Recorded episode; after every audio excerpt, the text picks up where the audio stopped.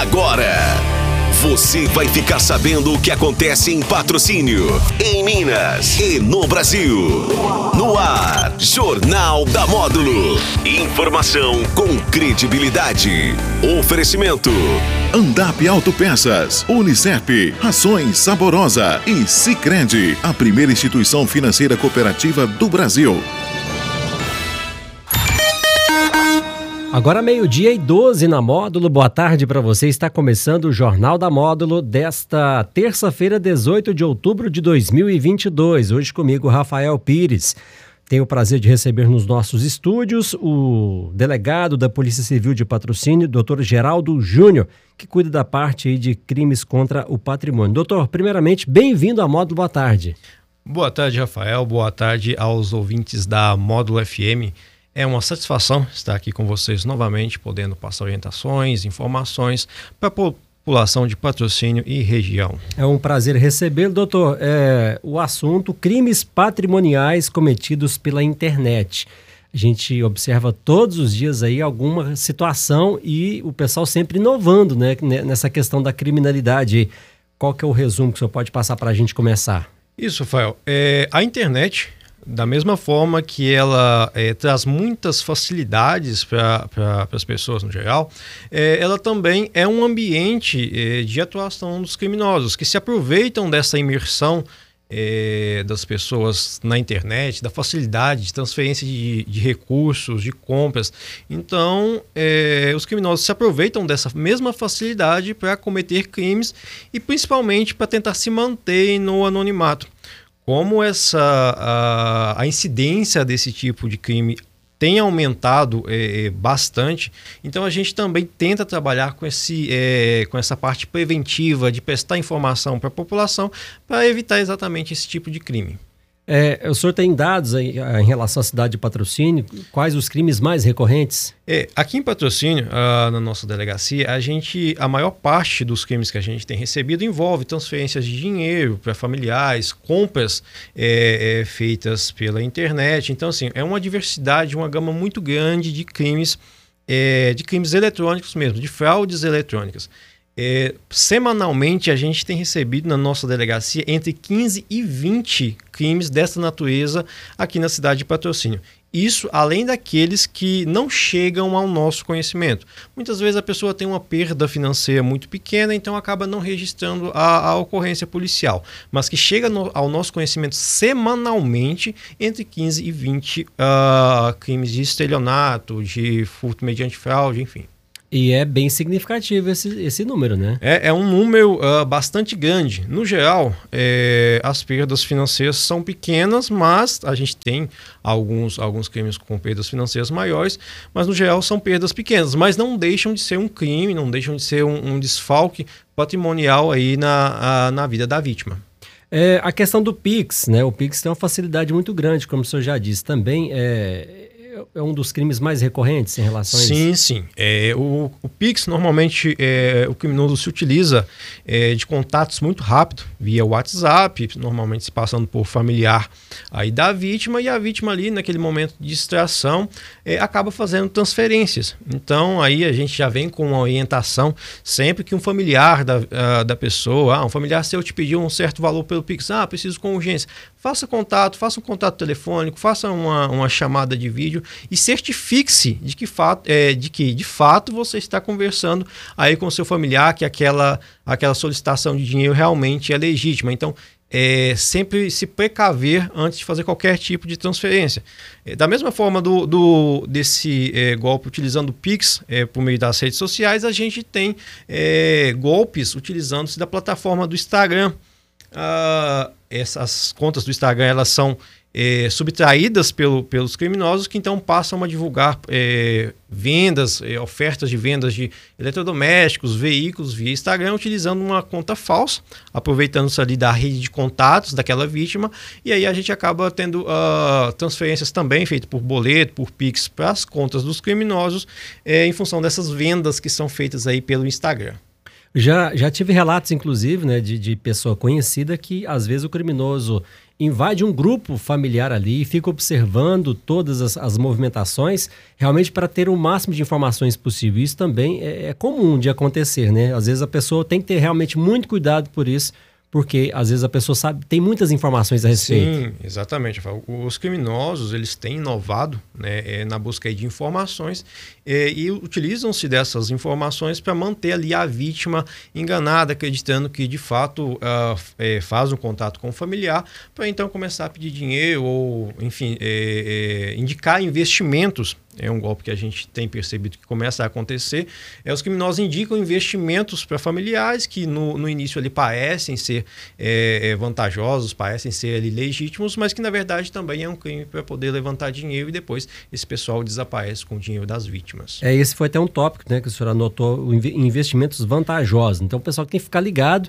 porque nada é milagroso, tão milagroso, nada cai do céu também. Isso. É, a gente pede à população aí que sempre é, entre aspas, né? sempre ande com um pé atrás em investimentos muito vantajosos que vão dar um retorno financeiro muito grande. Por quê?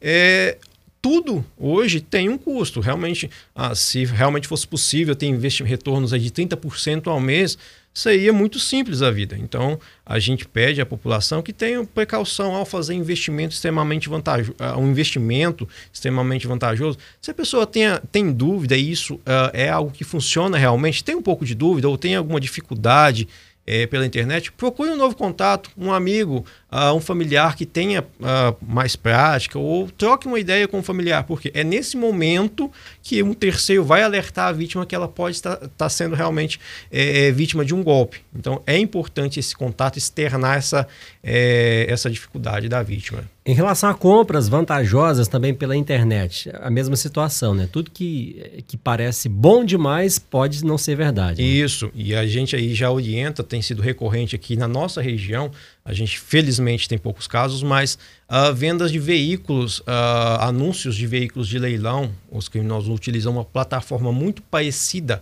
com empresas oficiais, leiloeiros oficiais, então passa, é, passam a entrar em contato com a vítima, enviar boletos, contratos fraudulentos, então a vítima realmente acredita que está realizando um bom negócio. Então, antes de transferir qualquer numerário, qualquer valor em dinheiro, certifique-se de que realmente está negociando com o proprietário do bem, certifique-se de que eh, aquela empresa realmente exista. Então, procure outros meios de fazer contato com aquela empresa. Ah, o contato foi via telefone? Procure um e-mail daquela empresa. Ah, o contato foi via WhatsApp? Procure uh, o telefone fixo eh, no site oficial da empresa. São meios de se cercar para evitar realmente cair nesse golpe. A atuação da vítima nesse tipo de crime é de extrema relevância. E nesses casos também envolve a questão do comprovante falso de pagamento, né? Sim, sim. É, são compras, normalmente, é, nesse caso, as vítimas são é, proprietárias de algum bem, eletroeletrônicos, veículos também. É, recebem um comprovante falso de pagamento, é, é editado, a pessoa observa ali, realmente parece que é, realmente foi feito um pagamento, um pagamento que caiu na sua conta, ou então um PIX é, tem sido recorrente PIX agendados, ou seja, a pessoa é, marca, a, faz um, uma transferência, só que para uma data futura. Além da correria, a vítima não, não observa que aquilo ali é para a data futura. No dia seguinte, é, o criminoso cancela aquele PIX, mas já está na posse do, do bem. E aí fica realmente mais difícil a gente conseguir recuperar e apreender esse bem que foi que foi levado. É, é, esse, esse detalhe me chamou a atenção, essa questão do Pix futuro. Às vezes a pessoa fala, uma pessoa me passou um comprovante de um Pix. Então, é, tem como ela fazer isso, faz um Pix com data futura e a pessoa não observa que é para futuro, que deve estar especificado no Pix, Sim. enfim, e acaba passando batido. Então é importante essa observação. Sim, é, toda, toda transação que envolver aí recebimento de valores, a gente orienta para que as vítimas, Rafael, sempre se certifiquem na sua conta se aquele valor realmente, realmente é, foi depositado, foi transferido para sua conta. E mais um alerta ainda, mais uma especificidade. É, aqueles que se utilizam é, de pagamento de cheque, muitas vezes o pagamento é feito mediante cheque, depósito na boca do caixa, só que aquele cheque às vezes não tem provisão de fundos. No entanto, no momento em que é feito o depósito, aquele valor realmente cai na conta da, da, da, pessoa ali, aquele valor, só que ele aparece bloqueado enquanto a instituição financeira não se certifica da existência de fundos para poder fazer a compensação daquele cheque. Então, é mais uma dica. Confi eh, não, não, não se apresse ao fazer uma transação confirme, certifique-se. Na dúvida, solicite auxílio de um terceiro, de um, alguém de sua confiança, para realmente confirmar que não está sendo vítima de um golpe. Ou às vezes combine também né, de entregar o bem assim que o cheque for compensado. Né? Exatamente. É, são várias formas aí que tem, é, que a vítima tem aí à disposição para evitar cair nesse tipo de golpe. Em relação aí às senhas, né? É sempre bom a gente frisar, pessoal tomar muito cuidado com, com as senhas, né? Não passar para ninguém. Enfim, o que, é que você pode falar em relação a isso? A esses golpes também com senhas. Isso, Rafael. É, são orientações rotineiras que a gente dá para a população também. É, nunca manter senhas anotadas junto ao cartão, ah, enfim, é, na carteira, guardado em qualquer lugar na carteira, porque é, ou pedidos de senha via internet, às vezes a gente, a gente tem um golpe que ah, o pessoal pede a senha, ah, se, é, se, passando por agentes da instituição financeira na qual a pessoa tem conta, pede a senha da pessoa, os dados do cartão, o código de segurança, e daí passam a fazer compras na internet. Então a gente passa para a população. A instituição financeira nunca vai pedir a sua senha, é, nunca vai pedir o seu código, o código de segurança do seu cartão. Se você tem alguma dúvida, alguma coisa que lhe parece estranho, dirige-se à, é, à agência bancária antes você perder um tempo indo até a instituição financeira do que é, ser vítima aí, ter, é, transferir dinheiro, enfim, fazer pagamentos é, de forma fraudulenta. É, o senhor citou a questão de cartão, é, já casos recorrentes, até nem está na, na sua pauta aqui, mas enfim, é, é bastante recorrente. Às vezes a pessoa liga aqui da instituição financeira, seu cartão foi clonado. Quebre o cartão e passe sua senha que eu vou mandar alguém para buscar. Acontece muito também, né? Isso, é, é o golpe do, do, do motoboy. Aí uh, os criminosos eh, mandam, solicitam que, às vezes a pessoa não tem envolvimento com o fato, mas solicitam que o mototaxista vá até a casa da pessoa e pegue aí o cartão cortado, quebrado, mas mesmo o cartão estando cortado, estando quebrado, a gente vai ter ali a data de validade, a gente vai ter ali o código de segurança, a gente vai ter os dados do cartão. Com essas informações já é o suficiente para que, o, que o, o, criminoso possa então fazer compras, é, fazer saques sem a utilização do cartão, porque ele já tem todas as informações que permitem ele acessar a conta da vítima. Nesse momento é de extrema importância, primeiro, que a vítima, é, que as pessoas é, se atentem a essas informações e, se eventualmente perceberem que, tardiamente perceberem que foram, foram vítimas de um golpe, de um golpe, procurem imediatamente a instituição financeira, é, liguem para a instituição financeira para fazer o cancelamento do cartão. Cartão também na hora de fazer compras em sites, né? Sempre bom é, ver a veracidade do site, porque muitas vezes parece oferta boa pessoa clica e vai te levar para um outro link aí, acaba fazendo compra e o cartão é clonado também. Isso, além do, do, do clone do cartão, a gente tem o clone de toda a plataforma de um site. Então, Sim. às vezes você vai utilizar-se aí de um site famoso, digita só lá na, no buscador e acaba te, é, você acaba sendo redirecionado para um site fraudulento. Então, a dica é sempre confirmar as informações do site, é, o site sempre tem, é, ao, ao, término da página da web, sempre tem as informações do site. Procurem é, se cercar ao máximo, confie todas as informações antes de fechar qualquer negócio, antes de fazer qualquer compra. Outra modalidade também de crime, pagamento para se fazer empréstimo, né? Que tem ocorrido bastante também. Isso. É, muitas vezes a, a, isso é uma postura ativa da vítima. A vítima procura um empréstimo, ou às vezes chega essa informação, essa, essa possibilidade da vítima fazer um empréstimo. É, a partir do momento que a vítima solicita, é, indica ter interesse em fazer esse empréstimo, os criminosos então passam, passam a solicitar valores, normalmente valores menores no início um valor para é, é, taxa de seguro, taxa de abertura de crédito e vão pedindo valores cada vez maiores. Se a vítima não perceber que isso é um golpe, ela acaba transferindo uh, valores muito altos, é, principalmente quando comparado quanto, quanto ao valor que ela, ela solicitaria esse empréstimo.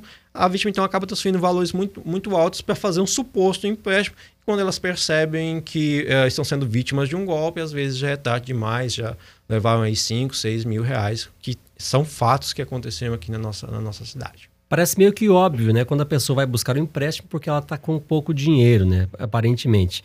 Então, realmente tem que se desconfiar desse tipo de situação, né? Isso. É, é a, a vítima, às vezes, está numa situação é, de dificuldade financeira e acaba não percebendo. Ah, os criminosos, eles têm uma lábia muito boa. Eles, é, é, tem um poder de convencimento muito grande. A vítima, às vezes, ela está numa situação tão complicada que ela não percebe que isso é um golpe. Então, é o que a gente repete mais, é, repete mais uma vez.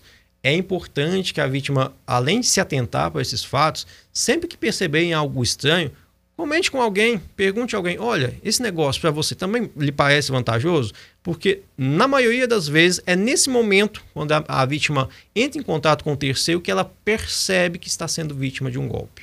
A gente até falei no início, eh, os criminosos sempre estão inovando, né? O pessoal tem que ficar atento. Hoje, por exemplo, uma ocorrência, não sei se a gente já citou, né? O pessoal chegou na casa para buscar o carro para o Lava Jato, né? Por sorte, a, a mulher foi esperta e ligou para o marido para confirmar e ela percebeu que estava caindo em um golpe aí e, e os bandidos não se deram bem nesse caso, mas o pessoal tem que ficar atento, porque os bandidos realmente sempre se, eh, se inovam, não é isso? Olha só, Rafael, esse exemplo que você nos trouxe que aconteceu aqui da nossa cidade. O quanto é importante que a vítima tenha cuidado antes de praticar qualquer, qualquer ação envolvendo pessoas que ela não conhece. A vítima, assim que percebeu que os, a, a, os, os, criminosos, os bandidos, estavam solicitando o, o veículo para levar para um suposto lava-jato, ligou para o marido. Foi nesse momento que ela percebeu que é, é, se tratava de um crime.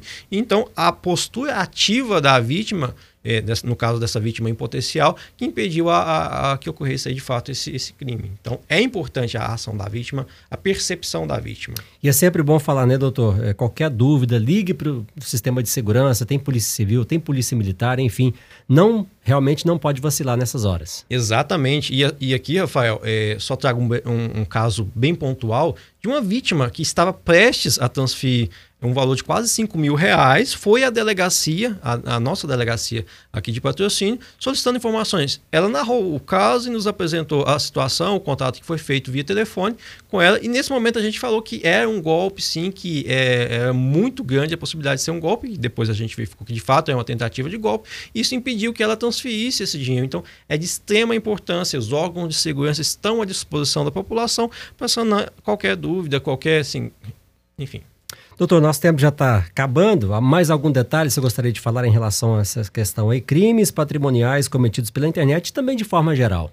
Sim, é, novamente, a Polícia Civil, todo o sistema de segurança aqui da nossa cidade está à disposição da população e a gente orienta a população, não deixe de registrar a ocorrência. Isso é de extrema importância para que nós possamos atuar é, de uma forma ampla. Muitos casos envolvem organizações criminosas, então é com o registro das ocorrências que a gente consegue consolidar informações e encontrar esse pessoal, esses criminosos. Tá ok, doutor Geraldo Júnior, delegado da Polícia Civil de Patrocínio, cuida da parte de crimes patrimoniais. Muito obrigado pela sua presença aqui, microfones abertos, tá bom? Sou eu quem agradeço, a Polícia Civil também está à disposição. Grande abraço, boa tarde. Valeu, mais uma vez muito obrigado. Lembrando que esta entrevista está na íntegra nas redes sociais da Módulo FM. Eu volto na sequência com o programa Módulo Esporte. Um grande abraço, até já. Você ouviu Jornal da Módulo. Informação com credibilidade.